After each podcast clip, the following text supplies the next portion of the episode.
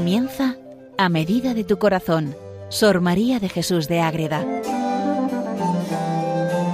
Dirigido por el Padre Rafael Pascual.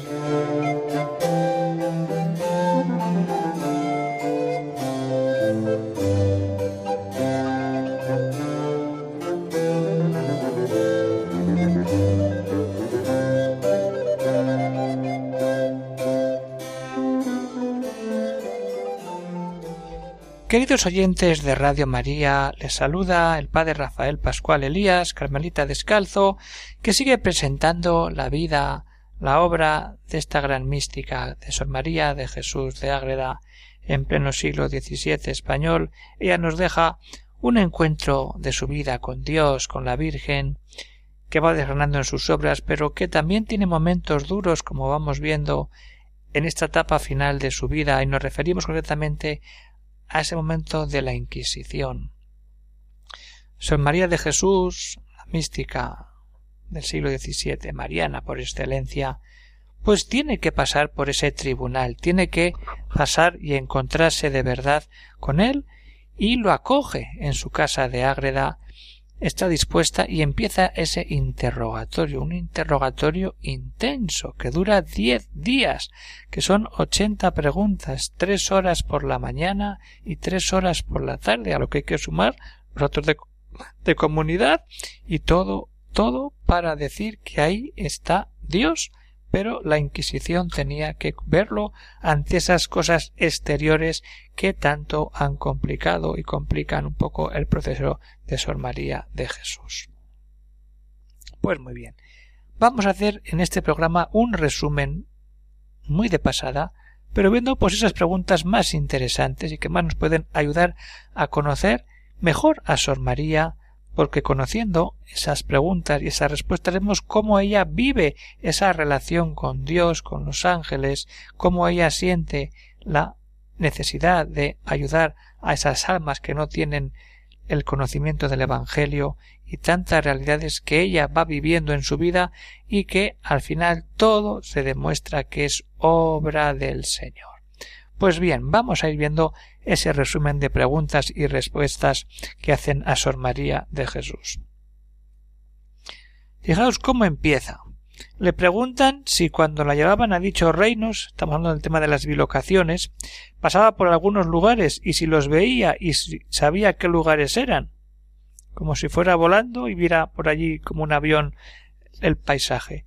Ella responde con mucha sinceridad y con mucha realidad que se acuerda que le daban otras y algún conocimiento de las grandezas del mundo, de la multitud de la gente, de la pequeña parte de que ella profesa nuestra santa fe católica, estamos en el siglo XVII, cuidado, y la mucha que por las idolatrías y demás sectas y herejías se pierden.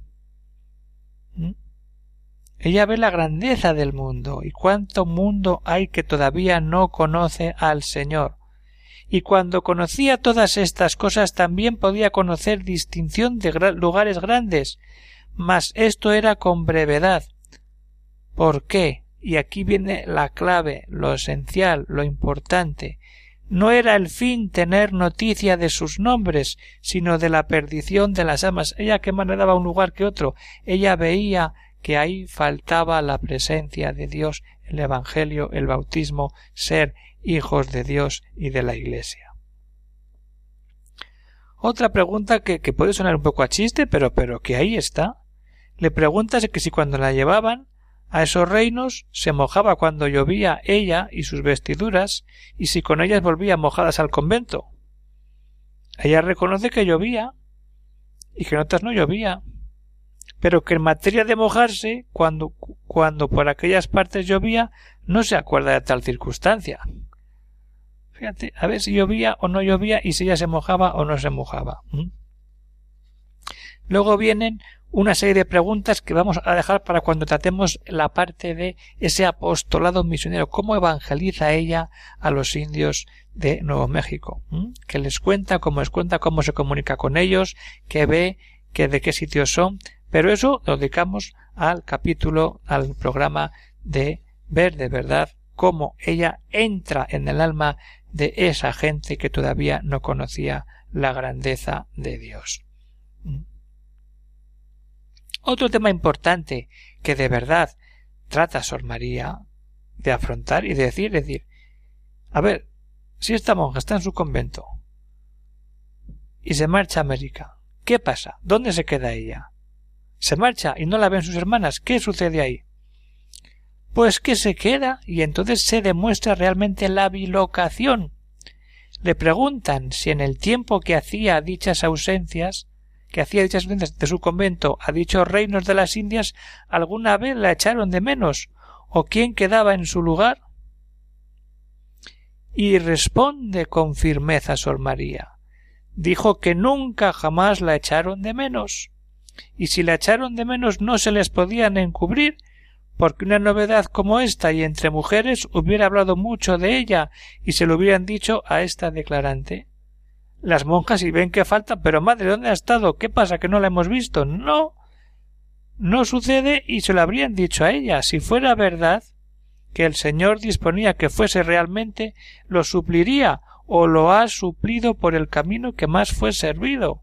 Ella está explicando que el Señor está actuando ahí. Ella no deja el convento y ella a la vez está en Nuevo México. ¿Mm?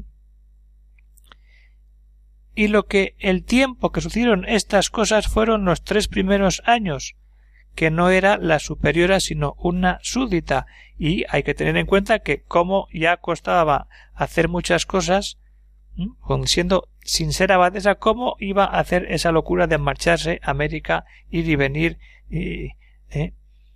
Ella está allí y depende de su abadesa. Entonces dice, no era pelada, sino, y para entender cómo tenía que obrar, queda dicho esta manera.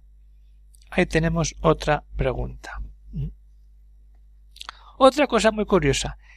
Sor María tiene un contacto precioso con los ángeles. Es así, ella tiene una relación, cuando vayamos al jardín espiritual, un diálogo continuo, frecuente, cariñoso, ameno con los ángeles. Y entonces le preguntan esa relación con los ángeles, cómo se entiende, cómo se vive. Preguntar a qué contacto y comunicación era la que tenía con sus ángeles custodios y si tienen cuerpo. Lo dice bien claro que al contacto no he tenido con dichos ángeles, no tiene contacto directo, pero en cuanto la la ha reconocido de tres moros, la primera de manera intelectual, el intelecto, el pensamiento, el segundo, ahí sí que viene, es de manera imaginaria, porque en la imaginación siempre hay imagen. Y entonces ahí sí que dice, suele ser una imagen de mancebo, de un mozo hermosísimo, como el que acompañó a Tobías. Ahí está ese tipo de ángeles que todos conocemos en cuadros, en pinturas, en retablos. Ahí está eso ella misma lo que tiene dentro de esa relación con los ángeles. Y el tercero es corpóreo, pero no puede ver al espíritu porque es ángel, que por ser sustancial y carecer de toda materialidad no se ve. Bien pues se puede sentir su presencia sin verlos, como cuando estamos en una habitación a oscuras, sabemos que estamos con otra persona, pero no la vemos, pero la presencia está. Esa es la realidad de los ángeles que tiene la relación Sor María. Tiene el pensamiento, tiene la visión y tiene la presencia. Y unido a los ángeles, también es muy curioso, le preguntan que todos los fieles o infieles tenemos ángeles de la guardia de la guarda, ¿cómo sabe y se entiende que es de fe esta realidad? Pues ya sabe que no es un artículo de fe divina, pero que lo cree con fe humana y porque la Iglesia Santa lo enseña y lo confirma con muchos ejemplos. ¿Cuántos ejemplos tenemos de la ayuda de los ángeles? Y ella va diciendo el, alma tiene tres enemigos que le persiguen y le ha de dar ángel que le guarde, defienda, advierta y encamina al fin para el que fue creada, que es salvarnos y darnos también los medios para conseguirlo. Y para eso se aprovecha Sor María para decir ahí está el ángel de la guarda que el Señor nos pone para que podamos cumplir de verdad esa misión de ser santos, de seguir a Cristo y de estar en nuestro lugar sin ningún resquemor, sin ninguna duda. Pues bien, vamos a dejar un momento de meditación para que entremos un poco en este examen, pongámonos en ese examen. como Sor María. Yo le digo muchas veces a muchos jóvenes, digo, ¿cuántos de verdad ha hecho un examen? Peor lo tuvo Sor María que viendo la Inquisición a, hacer el examen y pasó bien el examen. Con que vamos a confiar, vamos a hacer un momento y seguimos continuando después.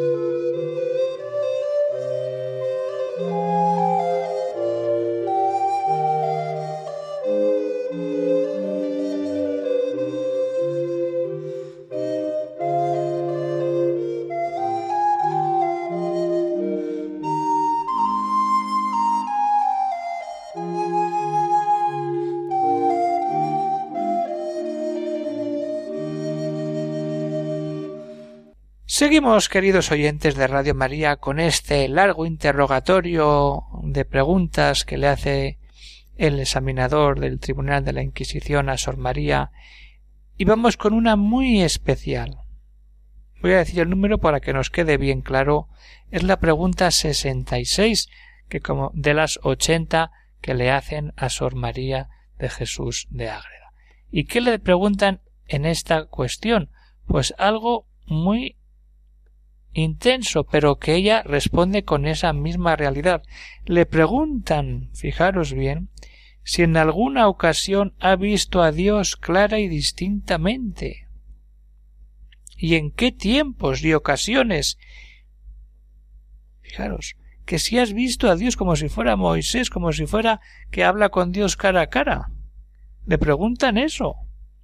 Ella responde de una manera viva, total, y que hay que tener muy en cuenta para darnos cuenta cómo ella también sabe responder no más allá de la pregunta, más allá de la pregunta, perdón. Es decir, respondo pero digo cómo me siento ante la pregunta. Dice que no ha oído pregunta de cuantas le han hecho, ya lleva más de sesenta, que más haya traspasado su corazón de dolor. Las pero que le pregunten ahora que se ha visto a Dios, que la pregunta referida a que le ha aniquilado y quisiera que la cubriera el polvo de la tierra, pobre de mí, dice. Pero ¿cómo voy a ver yo a Dios cara a cara? ¿Mm? Dice que no ha visto intuitivamente la divinidad ni a Dios como se lo preguntan, pero entiende, con su cortedad, que es infinito en atributos y perfecciones, y lo demás que su Majestad quiera mostrar, pero no siente su presencia ni la conoce a satisfacción y hartura, que esto es de los bienaventurados. ¿Quién ve a Dios? El que está ya en la gloria de los santos. Ella claramente dice que no, ella conoce la grandeza de Dios, pero como siempre es un atisbo, un querer acercarnos a esa maravilla omnipotente que es el amor de Dios que todo lo sana, que todo lo cura, que todo nos lo da de verdad. ¿Qué más preguntas van haciéndole a Sor María de Jesús de Ágreda? Pues van viendo eso, y seguimos viendo. Vamos con una pregunta muy interesante, y es de las últimas ya. Le preguntan que si ha compuesto algunas letanías de Nuestra Señora, y si por su orden y mandado se imprimieran o por orden de qué persona. Ella responde muy bien, paso a paso, por qué esa, esas letanías las ha compuesto. ¿Qué sucede? Que en Ágreda, en su pueblo, trajo a este convento la Virgen de los Mártires para porque había mucha necesidad de agua. Y entonces se hace una novena para pedir agua a la Virgen de los Mártires y la traen al convento. Y estuvo toda la novena en la iglesia. Y la devoción que tenía es en acercarse a la Virgen, como buena hija de la Virgen, y en una noche, después de haberse recogido antes de dormirse, se volvió a levantar con este afecto. Ella se va a dormir y de repente se cuenta que tiene el amor de la Virgen y empieza a escribir una serie de letanías preciosas dedicadas a la Virgen y son unas letanías que podemos rezar y que se pueden encontrar si quiere algún, oyente pues puede pedir al monasterio de Ágreda que le mandarán con mucho gusto para poder rezarlas e invocar a nuestra Madre la Virgen Inmaculada. Y entonces comenzó a hacer la letanía y sobre la cual tuvo luz e inteligencia del Señor, y la escribió aquella noche toda entera de un tirón, y son unas cuantas letanías, ¿eh? Toda entera, y en cuanto que se imprimiese, de ninguna manera mandó ella que se imprimieran, ya lo hizo porque tuvo esa experiencia del Señor y de amor a la Virgen y les pone por escritos, pero dio copias a las monjas para que las rezaran, esas copias que hacen para que se rece esa letanía a la Virgen. Pero estas, pues una de esas copias va a parar a un sacerdote de Zaragoza, el cual la manda imprimir. O sea que Sor María responde, ha pasado porque yo he tenido esa experiencia, las escribo y luego llega a un sacerdote que las pone en la imprenta. Y ahora vamos a esa realidad concreta, que es la penúltima pregunta. ¿De dónde sacó los elogios que le a Nuestra Señora? ¿Los tuvo por inteligencia, como lleva dicho? ha tenido esa experiencia de Dios. Se le ofrecieron al entendimiento con tanta luz y caridad como si los estuviera viendo en las divinas letras. Y dice que para hacer esta neltanía no le ayudó nadie. Ni notó para escribirla ni hubo otra intervención ni modo más que el que lleva dicho. La presencia del amor de Dios. Y ahora viene esa pregunta directa. ¿Cómo entiende los versos que dicen espejo inmaculado y perfectísimo de la divinidad? Está llamando a la Virgen espejo inmaculado, cuando la Inmaculada todavía no está definida por la Iglesia.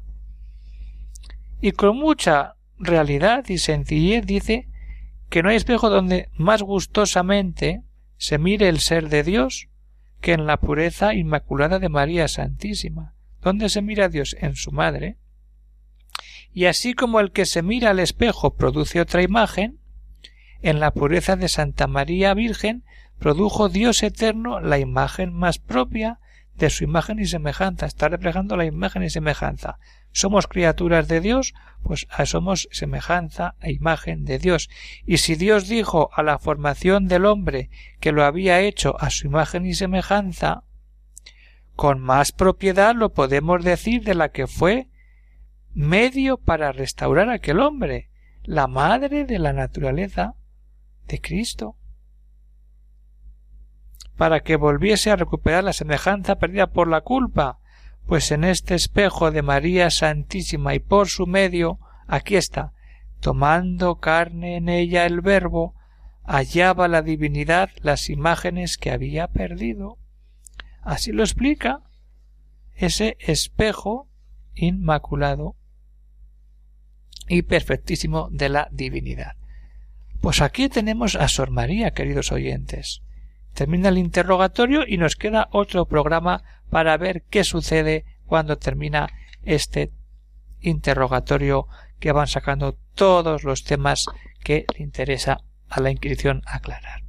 Pero nos quedamos con esta realidad, nos quedamos con que Sor María va respondiendo de una manera muy directa, muy sencilla, pero a la vez contundente de que lo que ella vive, lo que ella ha vivido, es obra del Señor ella así lo entiende y lo que quiere es decir esto está aquí, vamos a ver, vamos a ver qué sucede. Y yo pongo todo ante el tribunal y que luego el tribunal emita el juicio de valor si esto es de Dios o no es de Dios. De manera que vemos cómo ella se pone en un camino de discernimiento y se abre de verdad a el amor de Dios y a lo que los hombres dicen de esa presencia de Dios en su alma. Y vamos a terminar, queridos oyentes de Radio María, con esa oración, interrogación, cuestión que ella hace al responder a esa pregunta de si ha visto alguna vez a Dios. Ya hemos dicho hace un momento que es lo que más le duele esa pregunta. Y no solamente dice que es lo que más le duele, sino es que expresa ese dolor con esta pregunta que nos vale de meditación en este programa. Es decir, ¿cómo está el corazón de Sor María en este interrogatorio inquisitorial? Pobre de mí. ¿Cómo la más vil y pecadora de las criaturas había de ver en carne mortal a Dios, cuando puede asegurar con verdad que después que tiene uso de razón no le ha faltado continuamente una amarga fuerte que pesa más que todos los trabajos que ha padecido, ocasionada de pensar que por sus muchos pecados no ha de ser digna de ver la cara de Dios cuando la desnuden de la mortalidad. Así está el alma de Sor María. Cuando ve y le preguntan que si ha visto a Dios. ¿Cómo? Una pecadora va a ver a Dios antes de la gloria de los santos. Pues muy bien, queridos amigos de Radio María, se despide el padre Rafael Pascual Elías y si alguno tiene alguna duda, alguna cuestión, alguna algún comentario, pues podéis escribir al siguiente correo electrónico y ahí se irán respondiendo las cuestiones. El correo que se puede apuntar es agreda arroba radiomaria.es. Esto es lo que hemos tenido en este programa que dedicado a Sor María de Jesús de Ágreda. Pues que aprendamos de verdad a hacer un examen bueno en nuestra vida y a dejarnos llevar a veces por unas preguntas que nos hagan y saber siempre como Sor María de Jesús responder desde Dios y con la mirada puesta en Dios y como no en nuestra Madre Santísima la Virgen Inmaculada que es la que nos lleva siempre a su Hijo, que es la verdad, el camino que nunca falla y el que siempre siguió Sor María de Jesús de Ágreda. Pues muy bien, queridos oyentes, terminamos este programa de Radio María y recibid todos la bendición del Señor que nos tenga siempre unidos hasta otro próximo programa. Un saludo para todos.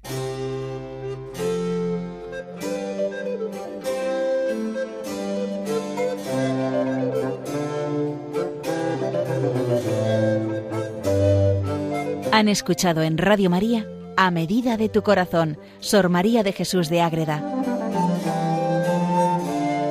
por el Padre Rafael Pascual.